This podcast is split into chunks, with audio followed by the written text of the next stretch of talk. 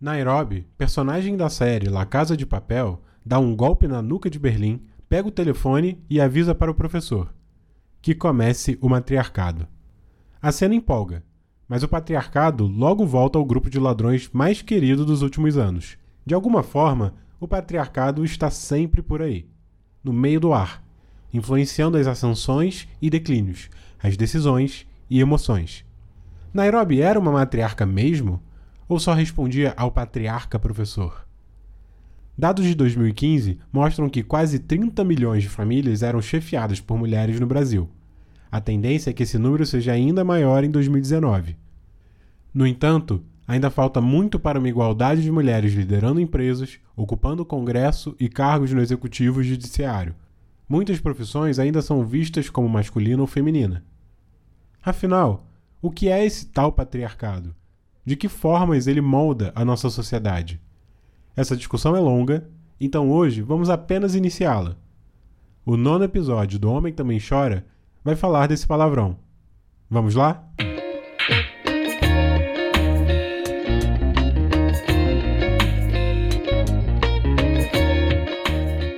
Eu sou o Lucas Machado. Eu sou o Ian Rodrigues. E você está ouvindo mais um episódio do podcast Homem Também Chora. Mais uma semana começando, episódio novo, finalmente chegamos ao nosso nono episódio, quase no décimo aí. É uma marca, né, Ian? Com certeza, daqui a pouco a gente fecha a dezena. Daqui a pouco a gente não consegue nem contar nos dedos das mãos, né? Eu tô animado pra gente fechar essa dezena aí. Pois é, muitas novidades vindo por aí, muitos feedbacks positivos nas nossas redes sociais, que você pode seguir lá, é o Instagram e no Twitter também, é o podcasthtc. A gente tem feito várias trocas extremamente positivas com o pessoal nos stories, eu tô lá perdendo a vergonha, fazendo stories lá em vídeo. Então a gente está respondendo algumas questões, as pessoas estão enviando suas dúvidas, enviando opiniões, né, Ian? Com certeza, a galera tá bem participativa e você tá arrasando lá. Eu tenho que perder a vergonha ainda. pois é, pois é. Mas quem quiser seguir vai estar extremamente bem-vindo. Vai ser uma troca super positiva. A gente tá gravando esse episódio um pouquinho atrasado, né? Felizmente, na semana passada, que é a semana do final de maio, a gente ia gravar, mas acabei tendo alguns problemas de trabalho, então acabei tendo que trabalhar muito e não pude comparecer à nossa gravação. Mas essa semana voltamos com tudo. Próximo episódio, se tudo der certo, vai ter convidado, né, Ian? Pois é, a gente está aguardando, tentando casar essa agenda há um tempo, mas no próximo a gente confia que vai dar certo. E em relação a essa semana é aquela coisa, né? Nossa vida de, de projeto paralelo é isso. A gente sempre tendo ou cursos, monografia, trabalho, muita coisa entrando no caminho, mas a gente vai dando um jeito de, de conseguir com o podcast independente disso. Com certeza. E se você quiser acompanhar nossas redes sociais pessoais, ver lá nossas fotos, mandar uma mensagem pra gente mais privada, você pode estar me seguindo no Instagram e no Twitter. Eu sou arroba Luquismos. Eu sou o arroba IanLR no Instagram e arroba IanLR91 no Twitter. E não se esqueça também de seguir o nosso feed, seja em qual plataforma de streaming você estiver. Spotify, Deezer, Google Podcast, Castbox, a gente está em todas essas. E se você quiser saber em quais nós estamos, de forma detalhada, você pode ver lá no nosso Instagram que a gente tem um destaque lá só para isso. Então, para você não perder nada. Você também pode ver o nosso site, que é o podcasthtc.wordpress.com Tá certo, Ian? Tá certíssimo. E também pode mandar e-mail pra gente no podcasthtc.gmail.com. E essa semana a gente tem um tema bem complexo para tratar, né, não, Luca? Pois é, dando continuidade a esses temas que são mais são sobre termos, né, que a gente vem debatendo aqui desde o início, desde os primeiros episódios. A gente teve o episódio 8 sobre masculinidade tóxica e hoje a gente vai dar continuidade a esses trabalhos que a gente vem construindo aqui nessa proposta de adentrar nessas teorias sociais por trás do debate sobre masculinidades. Pois é, e hoje a gente vai falar de patriarcado, que é uma dessas palavras que causam tremores, que deixam a internet afoita que gera várias discussões em família. Para falar desse assunto, é, a gente já deixa uma ressalva aqui, assim como a masculinidade tóxica e alguns dos outros temas que a gente já trouxe, É, esse é um assunto que demanda vários episódios, tem muitas perspectivas para serem abordadas, muita coisa que a gente ainda vai estudar mais para se tornar mais, é, mais capacitado para falar, mas a gente vai trazendo esse conhecimento nessas pílulas de, de cada episódio é, à medida que a gente vai estudando e, e entendendo e refletindo sobre as narrativas que a gente também traz para a conversa com vocês. Exatamente. Como são temas que são trabalhados por acadêmicos, intelectuais, militância, então são temas que eles vão se mudando e se moldando conforme o tempo. Então a gente não pode parar junto, parar numa bibliografia só. A gente tem que ir dando maiores continuidades, trabalhando esse tema e aprofundando cada vez mais. Então vocês vão provavelmente ver parte 2, parte 3, parte 4, parte 5, parte 10 sobre cada um desses temas específicos e é ótimo que a gente vai atualizando bibliografia, a gente vai falando e entendendo mais com vocês, porque esse também é um podcast de estudo para quem quer se aprofundar mais, para quem quer entender de fato. É isso aí, então vamos para o episódio? Bora lá.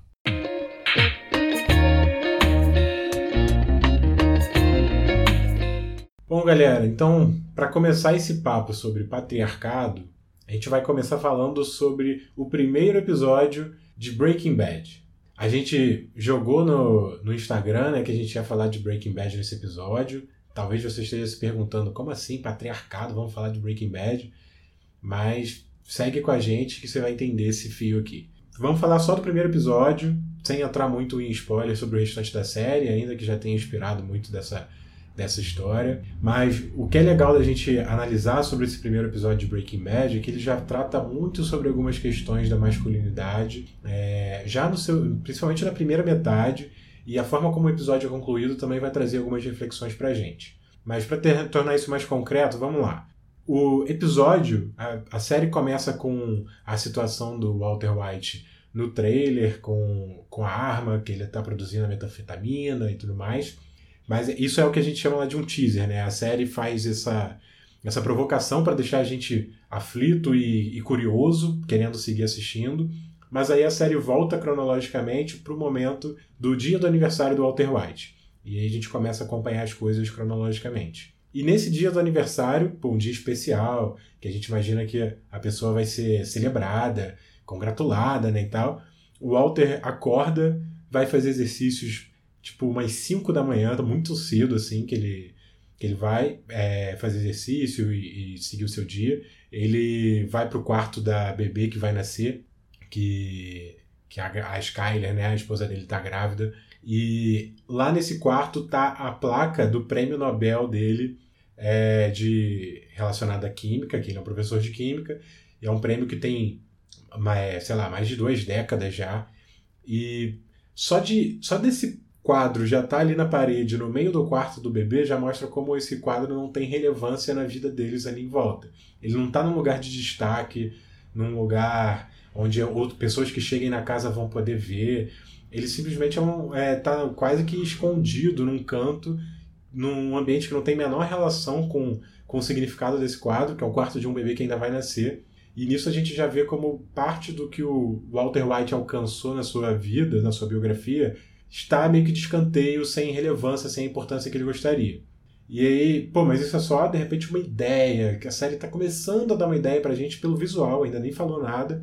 Aí ele senta na mesa do a mesa do café da manhã com a Skyler, com o filho dele, o Walter Jr., filho deles, e o café da manhã é bacon vegetariano. E aí ele já fica mal, putz, bacon vegetariano.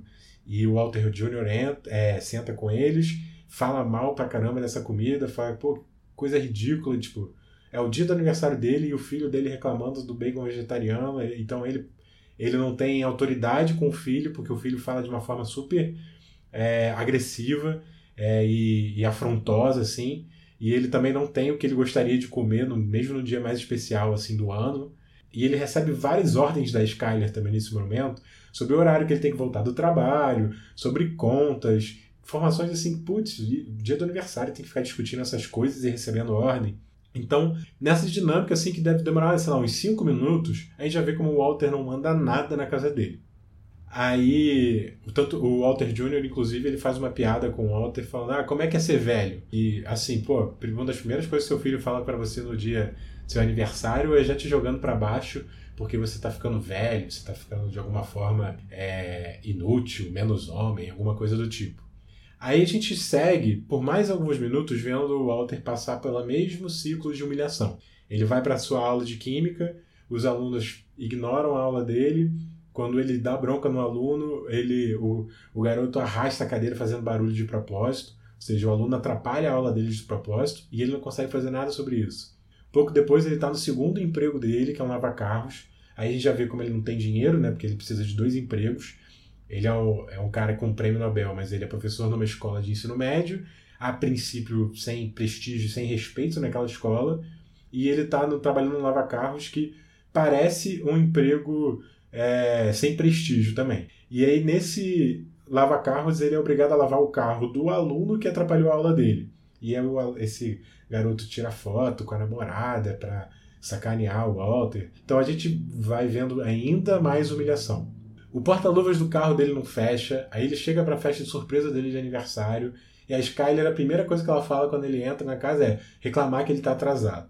E aí na festa, o Hank, que é o cunhado dele, ele se exibe, mostra que tem uma arma porque ele é um policial do, da divisão de narcóticos. E ele, é ele se torna assim o centro da conversa dos homens. Dá uma arma na mão do Walter Jr., depois dá a arma na mão do, do Walt, e o Walt fala que é pesada. E aí o Hank sacaneia ele, fala que não é, não é qualquer homem que consegue carregar uma arma. E o, e o Hank vai fazendo várias e várias ações com o Walt. Depois aparece a entrevista do Hank na TV depois de uma missão bem sucedida de apreensão de drogas e de dinheiro.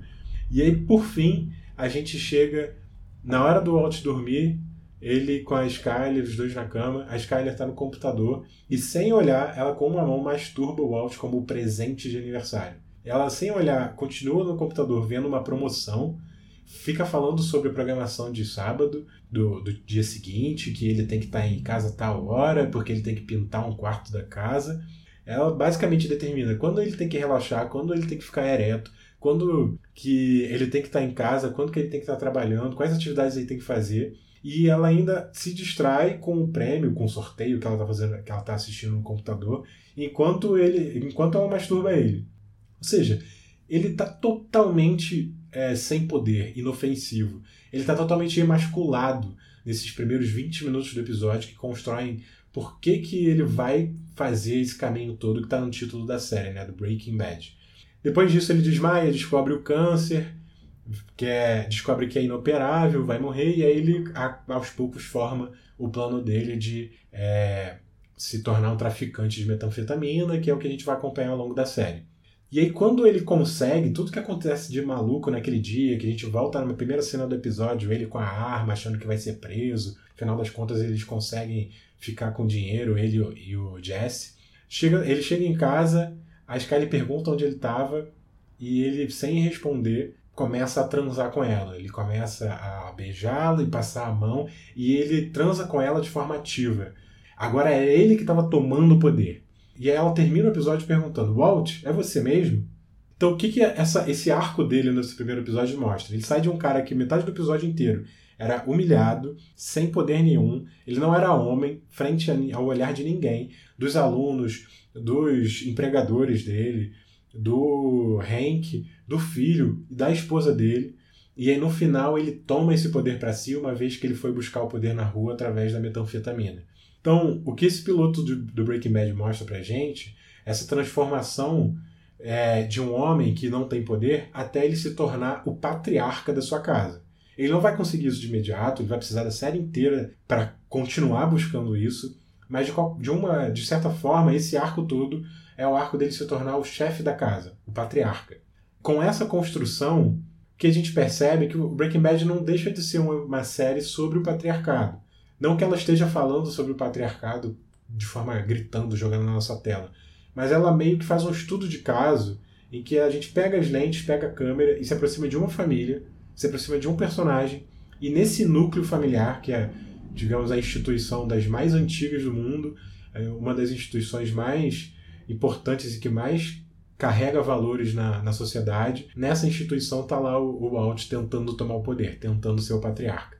Então, com, com essa reflexão, é, aí eu queria mandar para você, Lucas, a gente começar um pouco a conversar sobre o que, que é esse patriarcado, qual é a definição que a gente dá para esse sistema. Bom, excelente exemplo do Breaking Bad, eu acho que não poderia ter outro exemplo melhor. Na verdade, poderiam ter vários outros exemplos melhores, mas acho que esse do Breaking Bad foi fundamental para é, ilustrar um sistema. Né? O patriarcado, antes de mais nada, ele é um sistema com vários mecanismos, mecanismos sociais, mecanismos políticos e mecanismos econômicos. Que cada um desses mecanismos você vai ter uma intensidade diferente de aplicação dessa dessa imposição, né? Porque, bom, a gente vai ter que voltar para entender o patriarcado numa definição do Weber, o sociólogo alemão famoso, é um dos clássicos da sociologia. Que o patriarcado ele se encaixa no que o Weber vai chamar de dominação tradicional, que seria basicamente você impor um tipo de comportamento a outra pessoa a partir de uma tradição. Essa tradição né? E, e, aí a gente pode pensar nesse termo família tradicional, que é utilizado por muitos grupos, né? Sempre utilizado para denominar uma família que é composta por um pai, uma mãe, um filho né? E tudo que foge disso é automaticamente marginalizado, porque a partir do momento que você tem mais de um homem, por exemplo, sendo o patriarca, né, sendo o chefe de família, você não configura um patriarcado, porque o patriarcado ele é ligado muito ao absolutismo, ao poder concentrado nas mãos de um homem só. Que a partir disso, desse comando, ele vai conseguir impor essas outras pessoas vai conseguir influenciar nas suas ações. Né? Ação para o Weber, ele é tudo aquilo, toda aquela atitude, toda aquela atitude racionalizada ou não que tem um impacto na sociedade. Então, quando a gente fala de patriarcado, a gente sempre lembra do patriarca, né? que é um sistema que está desde o feudalismo, onde existia uma relação entre dominantes e dominados, onde os senhores feudais eles eram eles tinham sua família, eles tinham suas terras, eles giravam uma economia e a partir disso você tinha as pessoas que acreditavam ser protegidas pelos senhores feudais, que eram chamados de súditos, né? E além dos súditos, você também tem os membros da família. Todos eles ali têm um certo vínculo, seja um vínculo comercial, um, um, vínculo afetivo, mas o que predomina é um vínculo tradicional, onde todos estão sob a autoridade máxima desse chefe de família. Então, quando a gente fala em patriarcado, fora dessa configuração de uma família tradicional, né, a gente está falando dessa reprodução desse chefe de família em outros espaços, seja na política, seja no trabalho, em diversos outros espaços você tem essa mesma configuração. Sempre, sempre não, né? Que hoje a gente já pode dizer que há uma mudança, mas até pouco tempo atrás era difícil você não ver uma empresa, por exemplo, que não se, que não se configurava com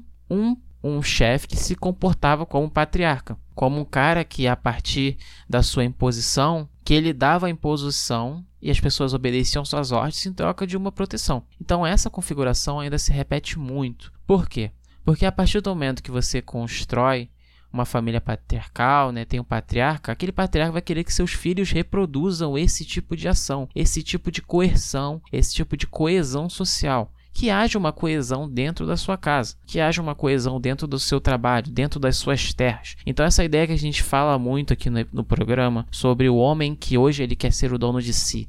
Então ele vai lá, ele vai ser empreendedor, ele vai ser Uber, vai ser entregador de de encomendas né, nesses aplicativos que existem hoje em dia, esse homem, ao mesmo tempo, ele está se afirmando, ele está querendo voltar e reproduzir todos esses aspectos que foram passados para ele. Então, isso acaba sendo reproduzido e reproduzido e reproduzido. Todos nós somos criados para sermos chefes de família, para sermos patriarcas, para termos o controle do que acontece no nosso espaço privado. E por que a gente tem que falar de espaço privado? Porque lembra daquelas aulas lá de sociologia, quando se falava em Hobbes, Locke, Rousseau, os contratualistas? Então, toda aquela teoria de contrato social onde todos os cidadãos eles estariam abrindo mão das suas liberdades né? Liberdade de você chegar e fazer o que você quiser. Para você ser né, aquela, aquela ideia né, que se criou no Leviatã de você entregar as armas, e aí o Leviatã é aquela figura mitológica que é gigantesca, ele vai sugando tudo. Então, aquela ideia, ela só levou em conta o contrato público, ou seja, aquilo que acontece na esfera pública, relevando a esfera privada. Então, o contrato social ele não foi capaz de acabar, como por exemplo o Weber previa, ele acreditava que com a racionalização, né? Óbvio que o Weber veio muito depois desses teóricos do contrato social. Mas só que o Weber acreditava que com a racionalização do iluminismo, assim como na época do contrato também se acreditava que com o contrato social haveria uma maior predisposição para acabar com essas, essas estruturas, não ocorreu. Porque o que aconteceu foi que a o contrato privado, ou seja, o matrimônio, os vínculos com os filhos, eles foram recusados, eles não foram, não entraram no contrato social. E o que isso implica? Isso, isso quer dizer que é aquela ideia né, clássica de extrema individualização, onde o que acontece na esfera privada não diz respeito à esfera pública. Então, se existe uma relação de submissão, de dominação, de autoritarismo dentro da sua casa, automaticamente aquilo diz respeito apenas a, ao patriarca e à sua família, né? É aquela, aquele ditado que é extremamente misógino, que é briga de marido e mulher, ninguém mete a colher. Aquela ideia de que as coisas, o homem resolve as suas coisas da sua maneira dentro da sua casa. Né? Então, tudo isso reforça esse sistema que perdura há séculos e que ele se reproduz de diferentes formas. Hoje em dia a gente não pode mais dizer, não pode mais afirmar, pelo menos no nosso caso Brasil, né, não pode afirmar de um modo geral. Obviamente que sempre vai ter aquelas exceções, aqueles casos que a gente vive no patriarcado dos tempos do feudalismo. Isso seria impossível, né, a gente afirmar. Não seria impossível, na verdade, se a gente for, né, tentar estudar alguns casos aí de tinha uns casos mais afastados no interior, onde se vive uma vida tradicional, onde você tem um coronel, por exemplo, né? Que a gente está falando de um meio urbano, assim, uma, uma realidade totalmente diferente dessas que são mais afastadas. Mas a gente vai estar tá vivendo hoje, e quem vai estar tá dizendo isso vai ser a Carole Pateman. No livro Contrato Sexual, que ela vai estar tá basicamente falando que hoje a gente vive uma ideia de de, de um patriarcado fraternal. Ou seja, existe uma ideia implícita ainda dessa dominação, uma ideia implícita e explícita né, de dominação dos homens, das mulheres pelos homens, né, onde os homens vão estar fazendo com que as mulheres se submetam às suas ordens, às suas vontades. Então, essa relação ela se divide nos modos de produção, nas relações de trabalho, nas relações de Estado, na violência masculina, nas relações de sexualidade e também nas relações da estrutura, principalmente na estrutura econômica. Então, tudo isso implica em dois, duas divisões que vão ser utilizadas nesse patriarcado, que ela vai chamar de patriarcado fraternal. Quando existe digamos assim, uma estrutura por trás das nossas ações, mas ao mesmo tempo essas, essas estruturas elas são de certa forma explícitas ou implícitas. Então os homens eles assumem esse contrato de fazer com que esse modelo continue, né, seguindo de outras formas. Então vai existir o patriarcado público, que ele é segregacionista, onde as mulheres elas são impedidas de assumirem cargos públicos de poder. Né? Então, quando a gente olha para o Congresso, a gente vê a maioria de homens nos cargos de poder, cargos executivos, e quando a gente tem, quando a mulher assume o poder, existem todas aquelas violências que a gente já falou anteriormente. A gente está falando de um patriarcado público. E essas mulheres, né? E a gente tem algumas políticas públicas que vão justamente tentar reverter isso, que é aquela política da legenda, que cada partido ele tem que destinar 30% das suas candidaturas numa eleição para as mulheres. Mas o que acontece? É só a candidatura, não é a eleição. Então o que acontece é que nem aconteceu nas últimas eleições, candidatas fantasmas aparecendo, né? Só para cumprir essa legenda. Então, o patriarcado fraternal Nesse caso do patriarcado público que eu estou falando, que é quando que ele é segregacionista, que ele busca afastar as mulheres do poder, ele atua dessa forma. Existe ali uma cúpula de homens que são que estão no topo dessa cadeia, dessa relação de poder, e eles utilizam dos mecanismos estatutários, da burocracia para impedir com que essas mulheres elas ocupem esses espaços. E tem também o patriarcado privado, que ele é por natureza excludente onde as mulheres elas são impedidas de acessar o espaço público, de acessar a vida pública. Então são os casos onde a gente tem, por exemplo, mulheres que elas são de certa forma aprisionadas à maternidade, que a partir do momento que elas tem um filho, elas vão viver para cuidar daquele filho dentro de casa. Então, essa, esse compartilhamento não existe compartilhamento de tarefas para a mulher continuar seguindo sua carreira acadêmica, sua carreira política, sua carreira econômica. Não existe. A mulher é privada de ocupar esses espaços públicos.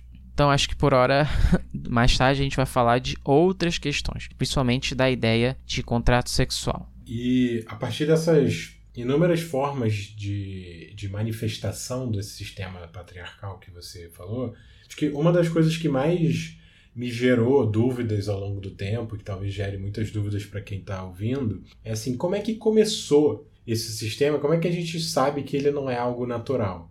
É muito comum que, usar, que venham argumentações do, no sentido de que o patriarcado tem uma base biológica de que de alguma forma os homens têm mais capacidade ou mais é, poder na, por, por definições biológicas, por sermos mais fortes em algum aspecto do que as mulheres. É, é importante a gente colocar que sim, existem inúmeras civilizações já, não civilizações, inúmeros grupos humanos já existiram que não seguiam a vida de forma patriarcal.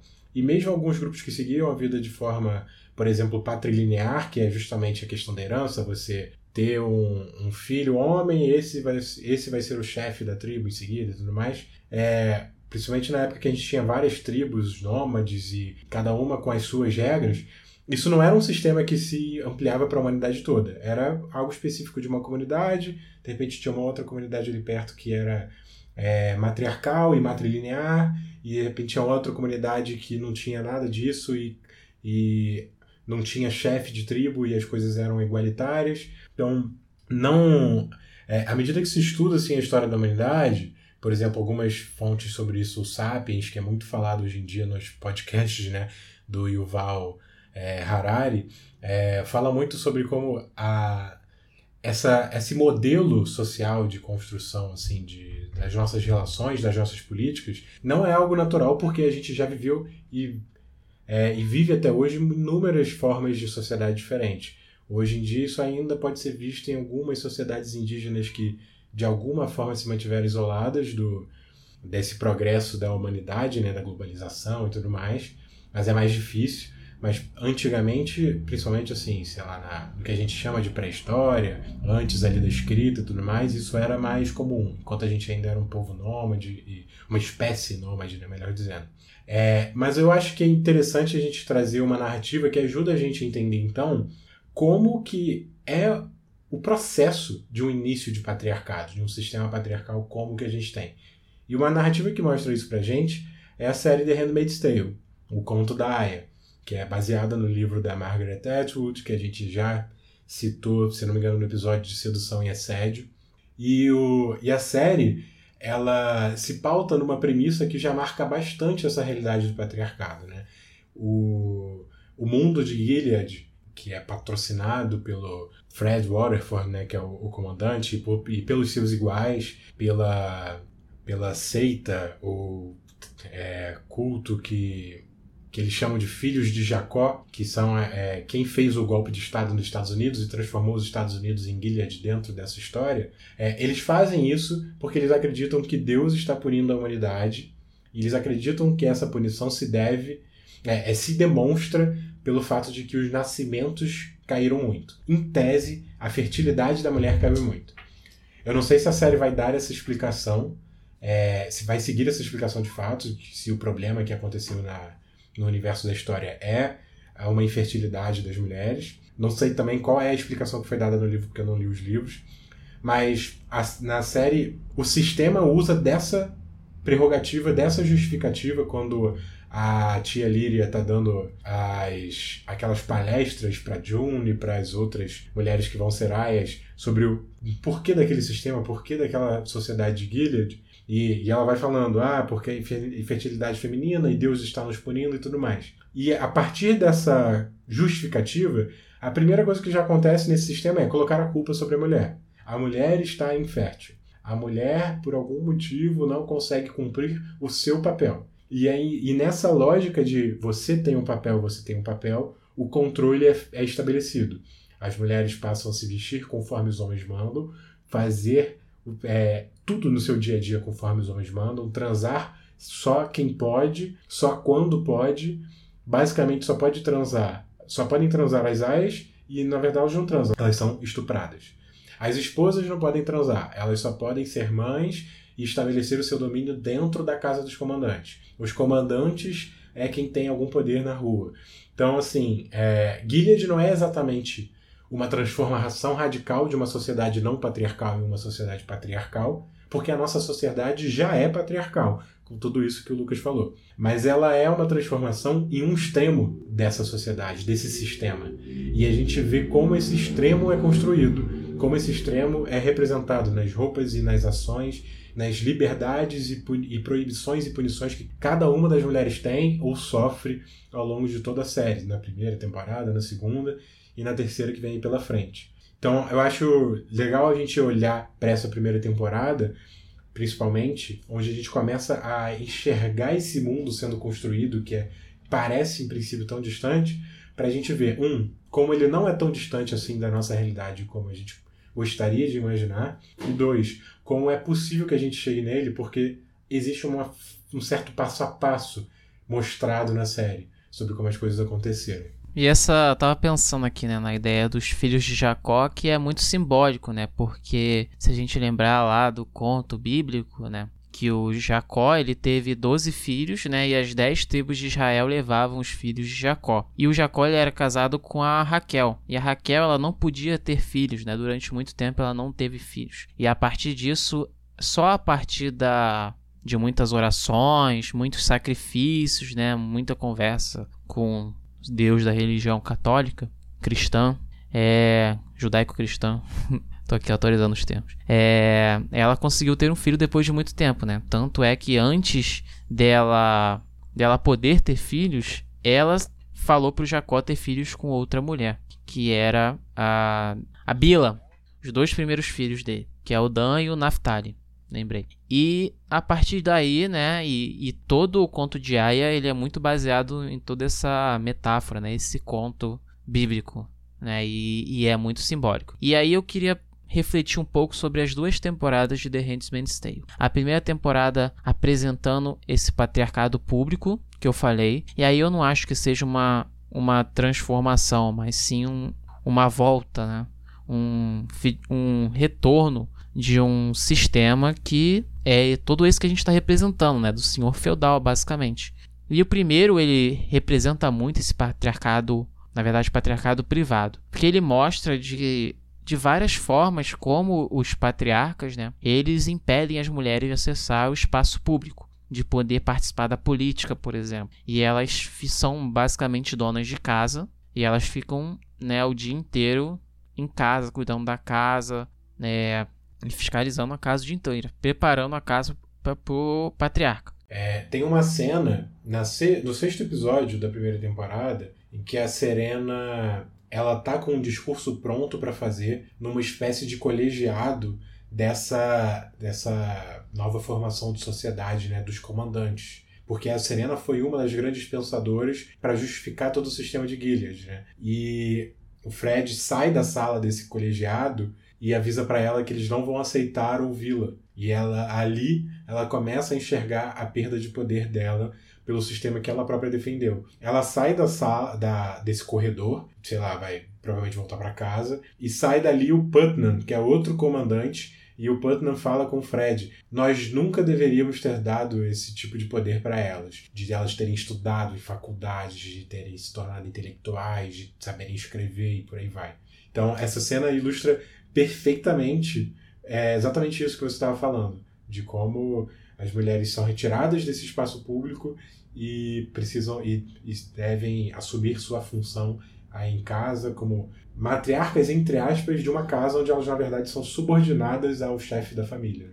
Sim. E na segunda temporada é justamente você tem um patriarcado, digamos assim, público no sentido de que por um momento há uma abertura às mulheres irem lá falar, né? Tanto é que elas aparecem lá em um dos discursos e elas fazem uma reivindicação de que é uma maior participação delas nas decisões. E o que acontece quando elas acreditam que aquilo dali vai funcionar, que a Serena ela prepara um discurso e ela lê né, em público, algo que é proibido naquela sociedade, o Fred autoriza que cortem o dedo dela como uma punição. Então isso é uma boa representação desse patriarcado público, porque no momento que você tem algum tipo de avanço, você tem aqueles mecanismos que voltam a segregar mulheres, voltam a fazer com que elas se afastem daquele lugar. E é a partir daí que vai desenrolar a próxima temporada, né? Todos esses questionamentos. Mas eu acho que essa série é muito boa para fazer essa dualidade entre esses dois termos, né? E acho interessante também desse exemplo como mostra que,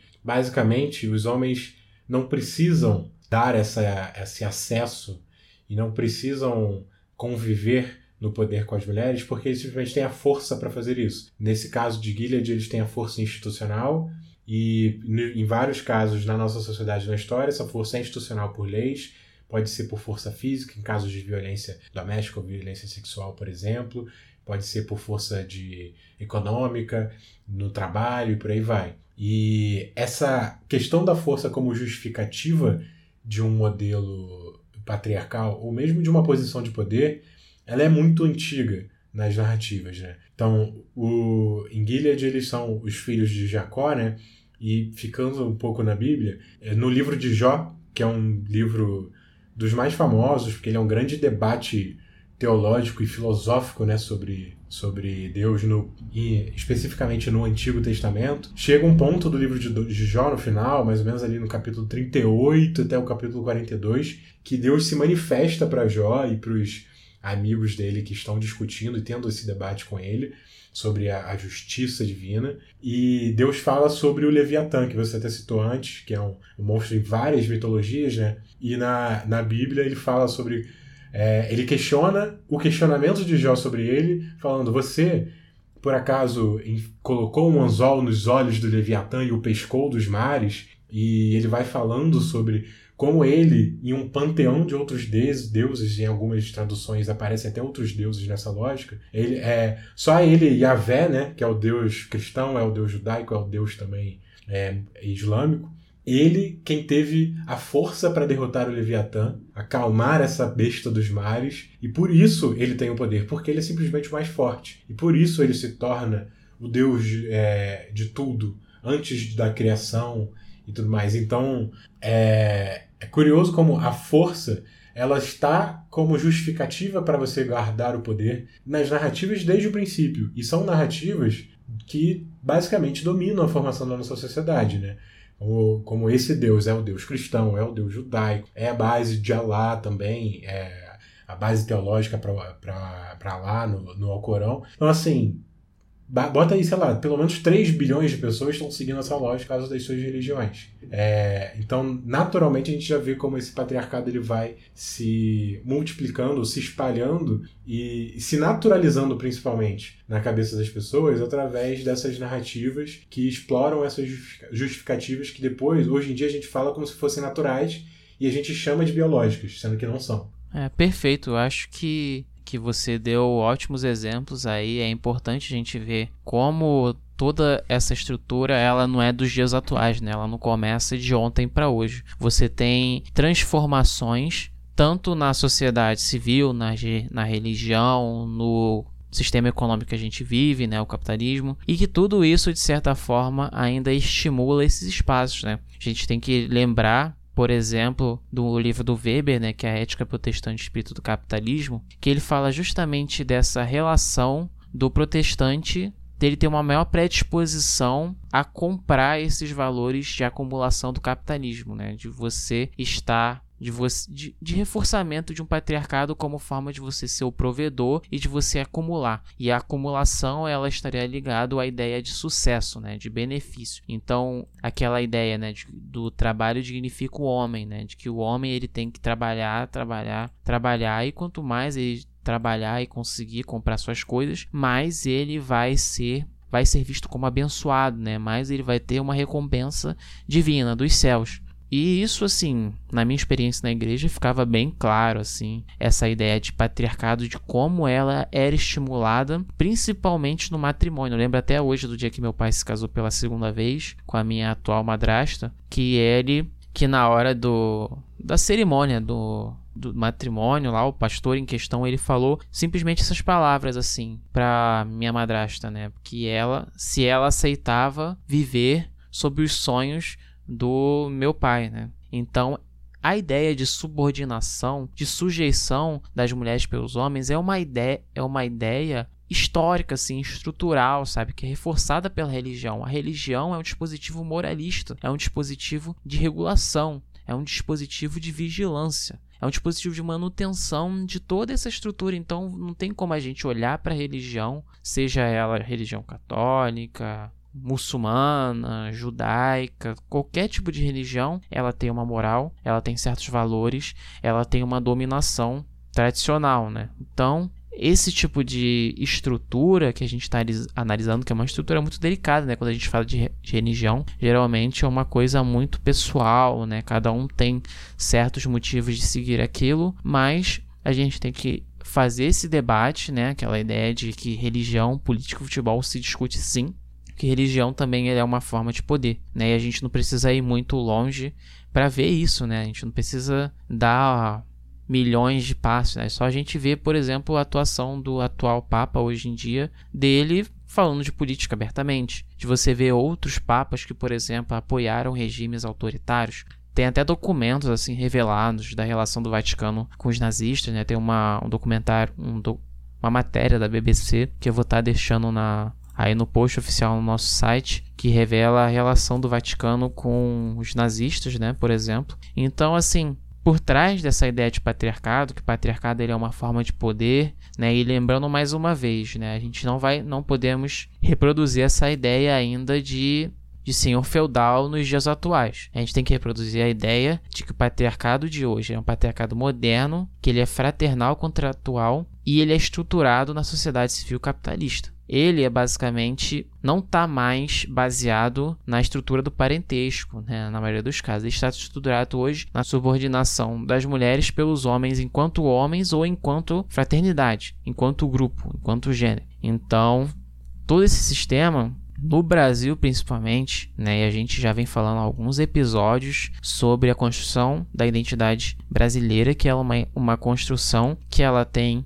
muitos vieses da masculinidade brasileira, que é uma construção que ela tem muitos vieses é, que são autoritários e escravocratas. A gente não pode lembrar dessas duas coisas, né? Geralmente, quando se fala isso, as pessoas chegam com protecionismos e tentando relativizar, mas a gente não pode negar nossa história, o que a gente viveu e principalmente quem é branco não pode negar o seu papel de branquitude que cometeu diversas atrocidades e que de certa forma, foi positivado e que não se falou sobre isso durante muitos anos. Hoje em dia a gente já tem uma maior abertura nas escolas, tem a lei onde você tem que falar sobre história da África indígena, que muitas vezes não é aplicada da forma correta. Falo isso por experiência própria, porque já fiz já fui bolsista de iniciação docência em escola pública, em escola particular, e vejo que isso não ocorre da melhor forma. Mas a gente tem que lembrar principalmente da, da nossa época de Brasil colônia, da ideia dos latifúndios, porque é a partir dos latifúndios que eles fortaleceram os vínculos patriarcais. Porque os latifúndios, né? E aí a gente tem que lembrar que houve uma recusa dos capitães, né, dos senhores, dos chefes patriarcais de uma urbanização, porque a urbanização havia uma predisposição de você descentralizar o poder. Então a gente tem que lembrar que essa resistência ela houve motivada por isso. E aí outro outro grupo importante dessa mesma época é o grupo dos clãs patriarcais, que vai ser estudado pelo Oliveira Viana, que é um dos primeiros que já traz uma, uma ideia de sociologia. Um, né? A gente não pode dizer que ele trazia um. que ele era um sociólogo, porque você ainda não tinha uma ideia muito clara né, disso aqui no Brasil. Na verdade, você já tinha quando ele escreveu. Tá? Você tinha assim, uma ideia clara que era. Já se tinha uma ideia. Já podia se chamar Oliveira Viana de sociólogo, porque você já tinha essa carreira aqui no Brasil. Mas a ideia que ele vai trazer é a ideia de clãs patriarcais, que eram basicamente pessoas que não tinham as mesmas terras que os senhores e eles se agrupavam com várias famílias num determinado terreno. E toda aquela aquele terreno era baseado nessa ideia de protecionismo desse chefe patriarcal. A mesma reprodução que havia dentro das casas patriarcais, da casa grande, digamos assim, era reproduzida nesses clãs patriarcais. Então, quando a gente pensa na ideia de patriarcado, a gente sempre liga a uma ideia de elite, né? Mas não, a gente está falando de pessoas que não tinham terras. Então essa ideia foi reproduzida por muito tempo nesses grupos que não tinham essa esse capital econômico. E por outro lado, a gente também né, tem o Sérgio Buarque de Holanda, que ele vai falar da ideia de iberismo e personalismo. Iberismo é basicamente a herança da Ibéria, ou seja, de Portugal, da colonização. Que o Brasil ele foi prejudicado por essa colonização na construção da sua identidade. E aí vai ter vários atores que vão falar da ideia de de personalismo, né, de homem cordial, que é uma ideia que tem muito questionamento. Eu mesmo não concordo muito com essa construção, porque você acaba criando uma dualidade entre os países do norte, que são os países ditos civilizados, e os países do sul. Então, quem vai falar isso é o Gessé Souza, e ele vai trazer a ideia de que na hora de fazer essas teorias sociais, o Sérgio Buarque de Holanda e muitos outros autores, como Gilberto Freire e o próprio Oliveira Viana também, eles tinham muito essa ideia de dividir o norte como o espírito, a racionalidade, e o sul como corpo, como algo que seria é, menos valorizado, né? que seria mais pecaminoso, digamos assim. Não achei uma palavra melhor. Mas essa ideia de personalismo, ela é basicamente a ideia de que os, os laços de sangue, eles são primários e os laços das associações, eles são eles seriam mais menos valorizados, porque essas, associações elas são feitas com estranhos, né, com pessoas de fora do seu ciclo familiar. Então a ideia de personalismo é toda a ideia de valorização de uma personalidade, né? E a personalidade que era a chefe, né, de uma família baseada na ideia de laços de sangue era a imagem do patriarca. Então, e o, o que acontece é que vai haver toda uma reprodução disso, né? E aí, por um outro lado, a gente tem outro sociólogo também. Né? No último episódio trouxe muitos antropólogos, hoje eu estou trazendo sociólogos para equilibrar. Que é o Raimundo Faoro, que ele vai acreditar que a ideia de patriarcado foi substituída no Brasil pelo patrimonialismo. O patrimonialismo ele foi um movimento, né, que o Faoro vai falar, de dominação do público pelo privado, ou seja, quando as, os chefes de família eles vão começar a colocar a sua a mesma imposição que eles têm dentro de casa no privado, no, no, espaço público, né? Então eles vão fazer uma importação, né? Do mesmo modelo que eles têm de chefe de família, de patriarca, dentro das suas casas, eles vão trazer para o espaço público também. Então você vai haver essa essa transposição. Então você a gente vê como é, a identidade brasileira, né, o patriarcado brasileiro, ele teve muita influência do iberismo, ou seja, da experiência europeia e também muita, é, muita reflexão da religião, né, da religião católica que foi predominante aqui no Brasil é ainda hoje, né, a maioria dos brasileiros se declara como católico,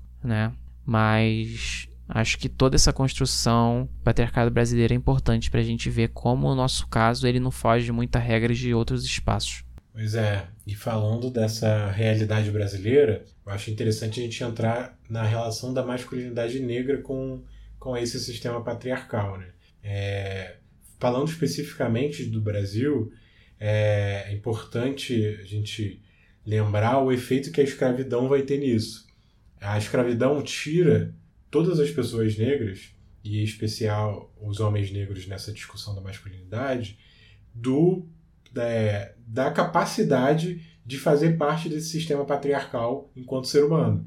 É, as pessoas negras no período de escravidão eram propriedade, eram objetos. Então, no momento em que a sociedade brasileira é, abole a, a escravidão, claro, sem fazer todos aqueles, sem fazer nenhum ressarcimento, nenhum tipo de política pública para é, fazer uma transição é, para esse povo que de repente não tem, não tem onde morar, não tem onde trabalhar, não tem como se sustentar, mas agora está livre com alforria e a gente pensa que está tudo certo, né?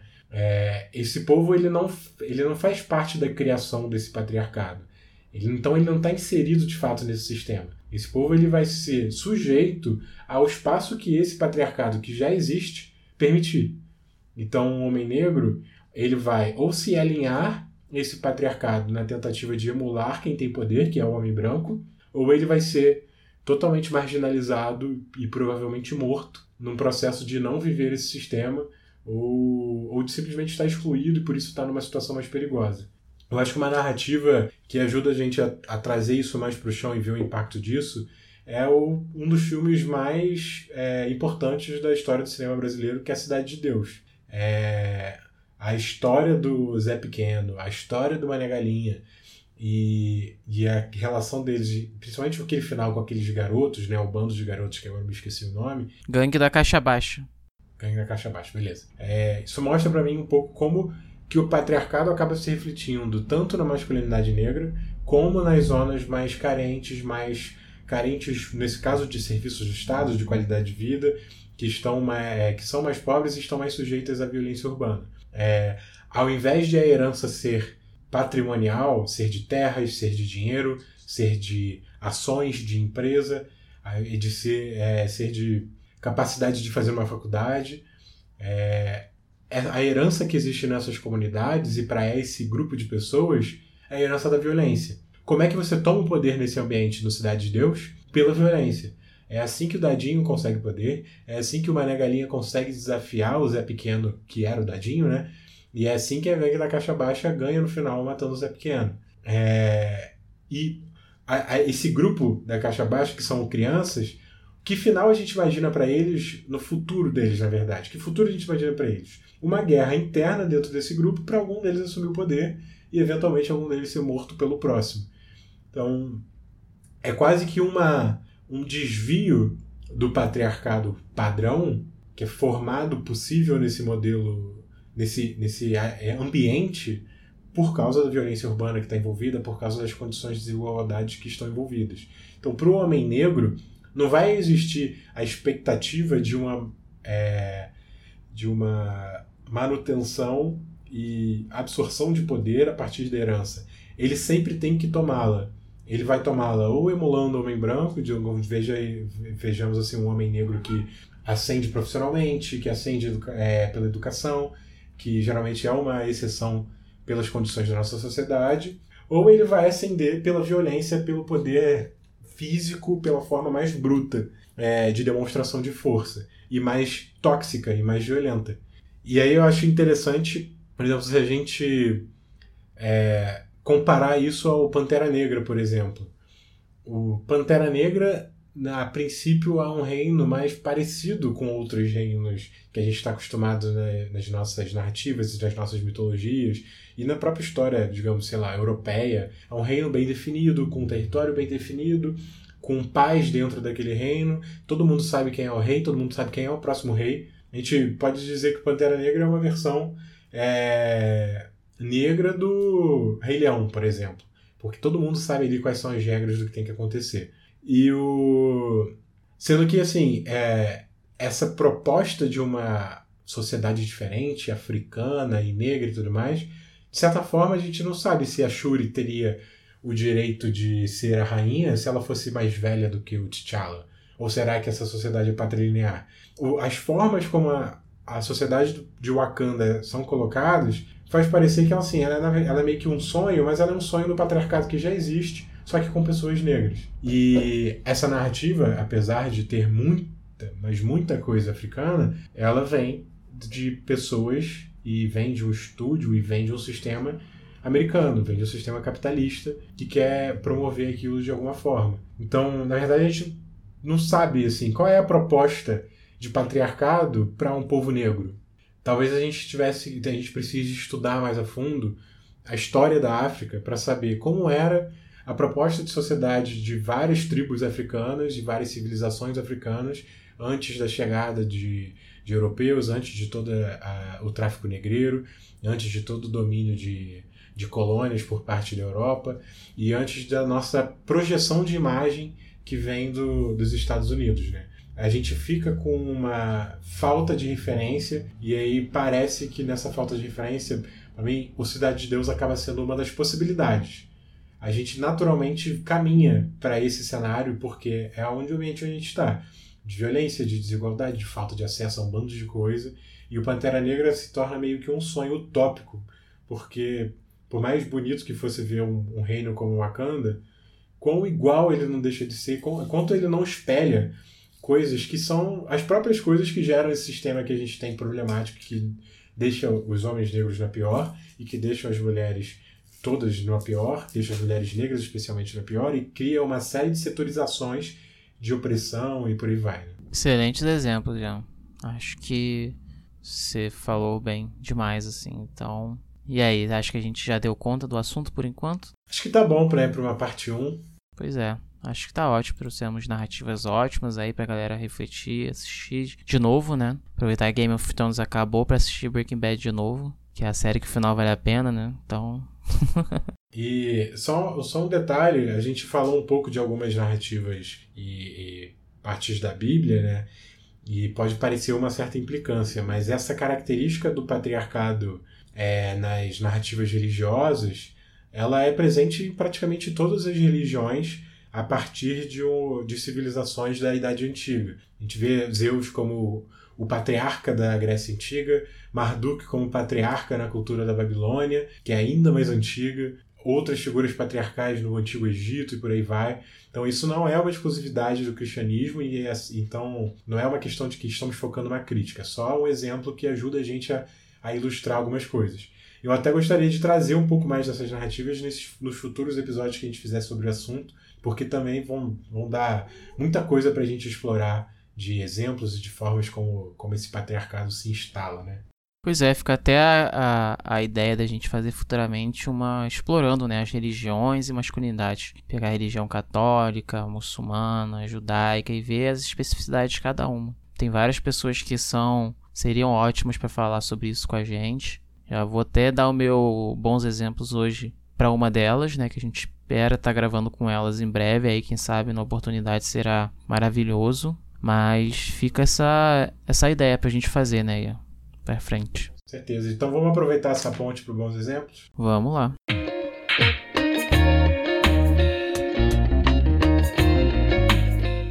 Diz aí, Lucas, você já deixou o pessoal curioso, então qual é o seu bom exemplo? Então, o meu bom exemplo de hoje é o pastor Henrique Vieira, que ele é um cara assim.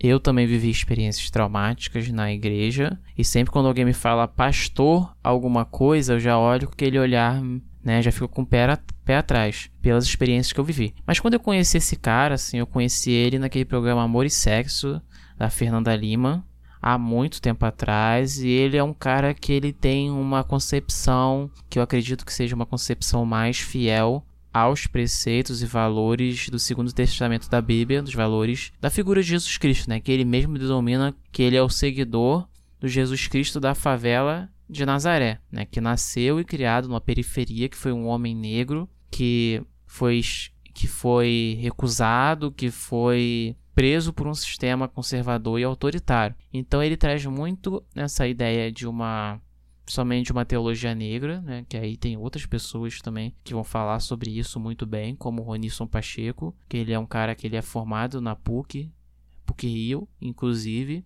e ele tem livros sobre teologia negra. Então esse pastor Henrique Vieira, ele vai trazer toda uma ideia que eu acredito que seja a ideia mais fiel a esse essa figura religiosa do Segundo Testamento, né? Que é um, um líder que prega o amor ao próximo e vários valores de solidariedade, de caridade, de compaixão. Então, acho que ele é um bom exemplo para quem, principalmente para quem quer, né, perder um pouco desse pé atrás quando você ouve falar em algum pastor, algum protestante, que a gente sabe que existe, né, por conta dos inúmeros escândalos que acontecem nas igrejas e também porque ele traz essa ideia que eu falei no último episódio de Masculinidade Tóxica, que é uma ideia de descolonização do pensamento. Então ele traz toda uma perspectiva de descolonização da, da religião cristã. Então acho que é muito bom. Ele tem um perfil no Instagram e ele está lançando um livro agora também. Então acho que é, é válido a gente estar tá recomendando ele.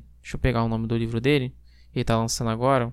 É o livro Amor como Revolução. É um livro da editora Objetiva. Então, com certeza, vou ler esse livro e vou dar lá o feedback no, no feed lá do nosso Instagram. E para quem quer seguir ele, ele é o pastor Henrique Vieira. Então fica aí a dica de um bons exemplos de uma pessoa que ele está buscando trazer novas perspectivas sobre uma uma crença, né, que traz todos esses valores patriarcais e ele justamente está buscando desconstruir tudo isso e começar novas perspectivas. Muito bom. Pastor Henrique Vieira realmente é incrível e tem. Ele participou de um episódio do podcast Mamilos, né? Para quem quiser escutar mais dele também.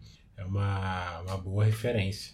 E o meu bom exemplo vai para o atacante francês Antoine Griezmann, que ainda é atacante do Atlético de Madrid, um time da Espanha. E recentemente, acho que tem duas semanas, ele se posicionou para uma revista francesa falando sobre casos de homofobia no futebol. E ele deu uma opinião que é muito incomum no mundo do futebol, apesar de ser muito necessária. Falou que a homofobia não é uma opinião, mas é um crime. E disse até sobre a possibilidade de parar, tentar parar uma partida caso é, um jogador, por exemplo, diga palavras homofóbicas no campo para outro jogador. E além disso, ele falou que se um jogador gay é, desejar anunciar que é homossexual, é provável que ele não tenha todos os jogadores da seleção, da seleção francesa o apoiando. E é muito importante alguém fazer esse tipo de denúncia, não no sentido de apontar o dedo para uma pessoa ou outra específica, mas mostrar como um grupo é, teria dificuldade de acolher um, algo tão importante quanto um jogador gay anunciando sua homossexualidade. E isso é um tabu no futebol. Ele é um jogador milionário, ele é um dos maiores atacantes do mundo no futebol atual, e ele se posicionar sobre isso traz uma luz à, à situação muito importante, assim. E também é triste porque muita gente foi em comentários, em posts na internet, aquela coisa que a gente já sabe da internet, né? É, falar mal dele porque ele tomou essa posição. Até por isso, pela coragem de tomar essa posição que não é trivial no mundo do futebol, o, o Griezmann fica como o meu bom exemplo. E até em contraponto com a figura brasileira, né? Que a gente está gravando justamente na semana onde o Neymar foi acusado de estupro. E vamos dar ele como um péssimo exemplo essa semana. Já Porque... até tá no Instagram, né? Mas o pessoal tá, tá discutindo, conversando com a gente sobre o assunto, tá bem legal. Mas de fato, tá, tá de parabéns de, de errado, de péssimo exemplo. Pois é, não satisfeito em ser acusado de estupro, ele simplesmente expôs a, a vítima, né?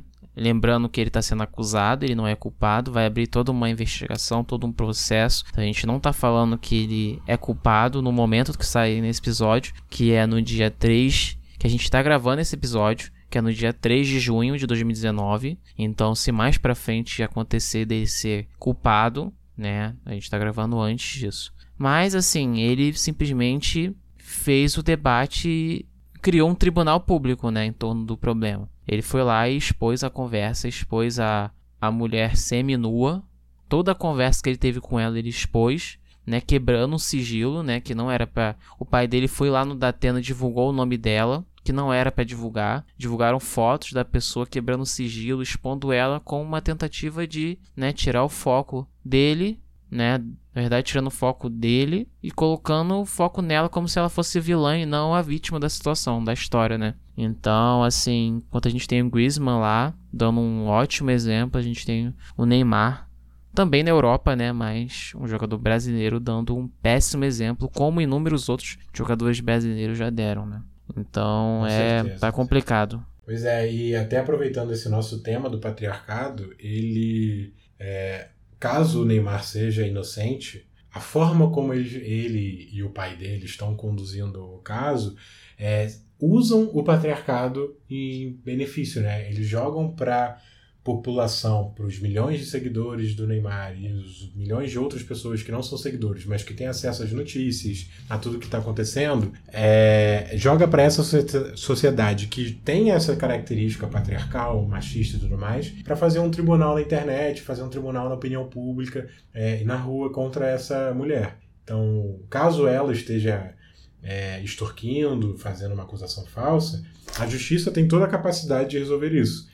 No momento em que o. E, e a justiça já teria, é, historicamente, ela já tem um, um papel complicado, que também é parte do sistema patriarcal, de favorecer o homem na posição de poder. Né? Então, fora isso, eles ainda jogam isso no tribunal público. Então, independente de culpa no caso do, do estupro, é uma demonstração é, clínica, quase assim, bem certeira sobre como o patriarcado funciona em várias camadas para favorecer, favorecer os homens. Com certeza, configura um crime, né? Então, no fim das contas, ele, no final das contas, não cometeu estupro, ele cometeu um crime expondo isso na internet, incitando o linchamento virtual da, da mulher que tá acusando ele, né? Então, fora os comentários assim, sabe, que são dão um enjoo, sabe? Teve uma página que ela que ele pegou assim o, o Neymar e botou o Bruno um do lado do outro e falou assim, botou como Neymar jeito Nutella de resolver e o Bruno como jeito raiz, sabe?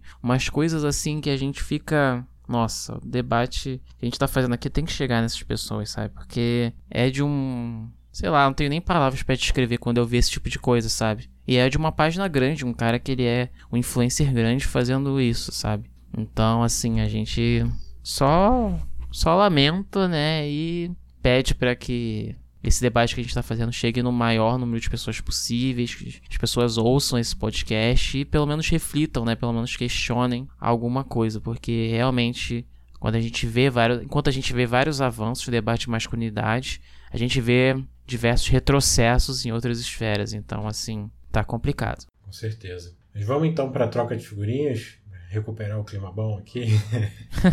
vamos nessa.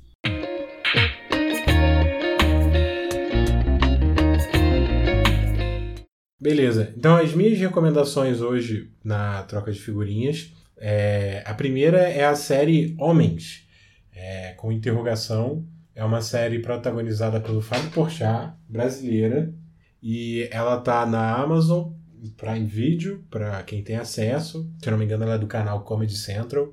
E para quem não tem acesso, bom, a internet está aí, né? A gente sempre precisa se virar. Mas Bom, então essa série ela tá, ela tem oito episódios, está na primeira temporada e ela usa a comédia para tratar sobre esse momento em que a gente está vivendo enquanto homem, é, tentando se desconstruir, tentando entender o que a gente faz de errado ou ainda sem entender, mas a série tenta colocar isso na tela, essas dúvidas e essa, essa dificuldade do homem de se posicionar no mundo atualmente sem saber é, o que fazer porque as referências antigas estão sendo superadas ou questionadas e faltam referências novas. E, então é, é bem legal a série nesse sentido. Eu assisti por enquanto três episódios e eu senti uma melhora ao longo dos episódios. Eu acho que ela tá ficando mais divertida, mais interessante. Então fica, uh, acho que é uma recomendação bem legal. E a minha segunda recomendação é a segunda temporada de Atlanta, que já está na Netflix há um pouquinho de tempo, mas ela eu tô vendo agora, eu se não me engano tô no quinto episódio, e assim, a primeira temporada era maravilhosa, a segunda eu tô achando ainda mais. Teve um episódio que eu assisti agora que era da barbearia, é o quarto episódio, se não me engano, da segunda temporada, que, nossa senhora, é uma. É, é incrível. É eu morri de rir e fiquei impressionado com a técnica também, o roteiro, a, a genialidade assim da narrativa. Então fica a recomendação assim para Atlanta mais uma vez se mostrando uma série diferente das outras. Sim, maravilhosa. Eu já vi a segunda temporada e a primeira e achei ótimo também. Esse episódio da barbearia é muito bom. Muito bom mesmo. Mas é. Minhas recomendações. A primeira delas é uma recomendação que eu acho que é muito importante a gente apoiar e assistir que no dia que tá sendo esse episódio, no dia 7 de junho, tá estreando a Copa do Mundo Feminina. Não é a estreia do Brasil, né? A estreia da França e Coreia do Sul, mas é muito importante a gente, a gente assistir pra gente apoiar, pra gente trazer mais esse debate de equidade de gênero dentro do mundo do futebol, que é o mundo que a gente já fala aqui quase que todo episódio, que é um universo que ainda é muito problemático, que ainda tem muitos vícios, que ainda tem muito machismo, então a gente tem que sim apoiar a Copa do Mundo Feminina. E a nossa seleção brasileira tá aí, né, para quem é brasileiro. Então vamos torcer, né, porque a gente sabe que a desigualdade de gênero atinge todas as esferas, então essa é mais uma que é atingida, então a gente tem que trazer visibilidade, né? E vai ser transmitida por grandes emissoras aí da TV aberta. E também na internet provavelmente você encontra, se você não tiver TV aberta. Mas Fica aí a dica, vamos acompanhar, vamos assistir, vamos dar visibilidade e audiência para a Copa do Mundo Feminino. E a minha segunda recomendação é uma série chamada Bandidos na TV, que é uma série documental da Netflix que saiu recentemente, que é uma série que conta a história do deputado e apresentador Wallace Souza, que é um deputado que ele é um deputado do Amazonas e que ele estava envolvido com diversos crimes. Né? Ele é um ex-policial e ele fazia esses crimes muitas das por interesses né, econômicos, mas também para levar para o seu programa. Então é uma série que saiu agora na Netflix, é muito boa porque conta muito da da política brasileira, né, de como tudo é tratado e como a gente vê que os mecanismos da política brasileira eles favorecem muito a esses grupos políticos, né? Então a gente está falando do Amazonas, um estado que tem muita, muita desigualdade, onde você não tem direito à cidade, você não tem fácil acesso. E aí esse cara ele surge como um justiceiro, um cara que vai lá denuncia os criminosos, mas na verdade ele está envolvido com o mesmo pessoal que ele tá denunciando. Então é uma série nova, documental, tem sete episódios, é muito boa, você assiste rapidinho, você fica preso na série. Então vale muito a pena você assistir essa série. Então acho que temos um episódio, né? Pois é, temos mais um episódio. E o próximo episódio é episódio 10, então expectativas altas aí, pessoal. Mas é, Deus de cruzados pra gente não, não ter problemas de agenda nesse próximo. Uhum. Mas estou confiante. Vai dar certo. Então é isso, galera. Bons ventos. Bons ventos e até a próxima.